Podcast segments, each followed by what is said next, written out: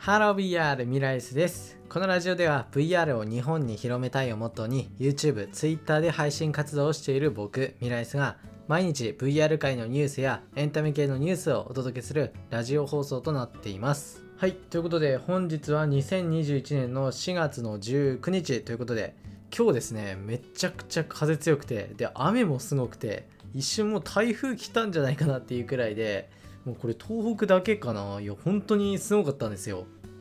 あと台風って言えばなんか南の方にかなり爆弾な爆弾的な台風来てますもんねあれ。いや怖いですねあれ。もう災害はねもう勘弁してほしいなっていう感じですね本当に。はい、まあ、自然災害には備えましょうということで今回紹介する VR ニュースはバーチャルメイクです。はい。ん？ってなります。まあなるなる人はなるかな。あまあ僕は男ですけどね。このバーチャルメイクこれがねめちゃくちゃ面白いんですよ。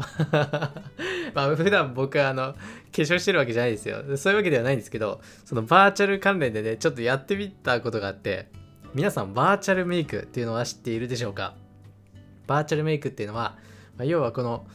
画面の中で自分の顔を映しながらその画面の方で画面の方でこのメイクをするっていうものなんですよ。でそれで自分に合った化粧品だとかまあそれこそ自分の髪の色変えたりとか自分はどういった感じのが合うのかなっていうのを実際につけてやるんじゃなくてこの画面内で例えばスマホとかそのスマホの中で自分を着せ替えるっていうものなんですよ。これがですね面白いです本当に。でまあ普通今さっきも言いましたけど化粧品選ぶ時ってまあ皆さん僕自身ちょっと何とも言えないんですけど 化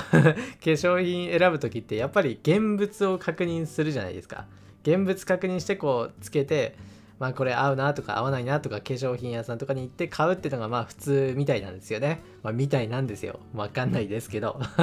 ごめんなさいね。発信する側でねこんなこと言って。まあでその中で今回まあこういうコロナ禍ということもあってまああんまりその外出かけてまあ、その場に行って店員さんとこう話してこうあの化粧品選ぶっていう機会がなかなかねこう取れないということでこのバーチャルメイクにめちゃくちゃもう注目が集まっています。で、まあ、いろんな化粧品メーカーがもうこぞってやり始めてるんですけどその中でもまあバーチャルメイクでとても特化した企業があってその企業がパーフェクトという企業です、まあ、台湾に拠点を置いている会社ででそのあのその会社が出してるメイクアプリがあってこれ YouCam YouCam メイクか？YouCam じゃないや。YouCam メイク。U に CAM でメイクというあのアプリがあるんですよ。これ無料でダウンロードできるので、まあ、ぜひね皆さんもねやってみてほしいです。でこれは全世界で4億ダウンロードを超える大ヒットアプリなんですよ。でこれあのやってみたら分かります。でこれ実際に僕自身もやったので分かるんですけどいややったのかいってもうそこ突っ込まないでくださいね。でこれ実際にやってみたんですけどいや面白いですよこれ。本当に面白い。なんだろう髪の色簡単に変えられるしなんか肌綺麗にされるし なんかね自分を簡単に着せ替えられるっていうかあこういう口紅もありなんだなとかあこういうリップあすごいねめちゃくちゃ可愛くなるなとか。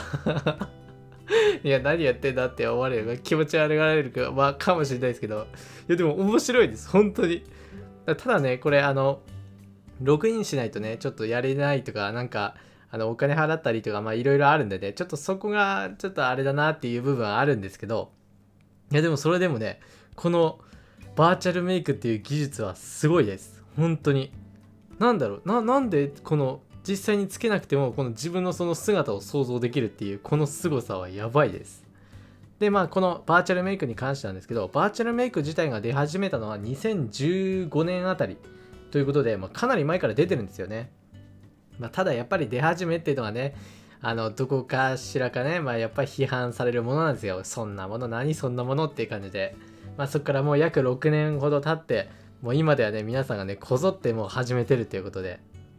まあ、このアプリを開発した人たちもね、まあ、頑張ってきたっていうこともあってでようやく今になってねこの受け入れられ始めたっていうことなんですけど、まあ、ただねそれでも日本っていうのは日本ですね。日本はやっぱりこの EC サイトあのそのネット上のサイトでこの化粧品を購入するっていう文化文化というか購入する人がすごい少ないらしいんですよね。全然。だからやっぱり日本はまだその現物を見て買うっていう人が多いっていうのが現状です。ただねこの先このバーチャルメイクというのはもっともっと本当にもっともっと進化していくので多分ですけどまあ日本でもねいずれこのバーチャルメイクでまあ自分の顔に合わせてこれを選択してでネット上でその化粧品を買うってことがねまあ当たり前になってくるまあ時代が来るんじゃないかということですね。ていうかまあ確実に来るとは思いますね本当に。まあコロナ禍だからまあ上がったっていうのもありますけどまあこれ収ま収まってももしかしたらねこのバーチャルメイクを使ってこの化粧品を選ぶとかねそういったことが増えていくんじゃないかなという、まあ、今回のニュースの内容でした。はい。ということでねこのバーチャルメイクのこのアプリね、ぜひ皆さんもやってみてください。これ面白いですよ、本当に。いや僕自身もね、ちょっとあの、調べるためにやってみたけど、普通にハマっちゃってね、まあ、こういうのもありなんだなとか、案外男でも化粧いけるなとか 思ったりしてね。いや、案外ね、これ本当に面白いです。ちょっとした時間潰し、暇潰し。いや、ちゃんと使ってる人に申し訳ないから、まあ、そういったことにね、使えるのでね、ぜひぜひ皆さんもアプリダウンロードしてみてください。はい。ということで、まあ、今回はバーチャルメイクの内容をお伝えしました。はい。じゃあ、今日はここら辺で終わりたいと思います。それではまた別の配信でお会いしましょう。バイバイ。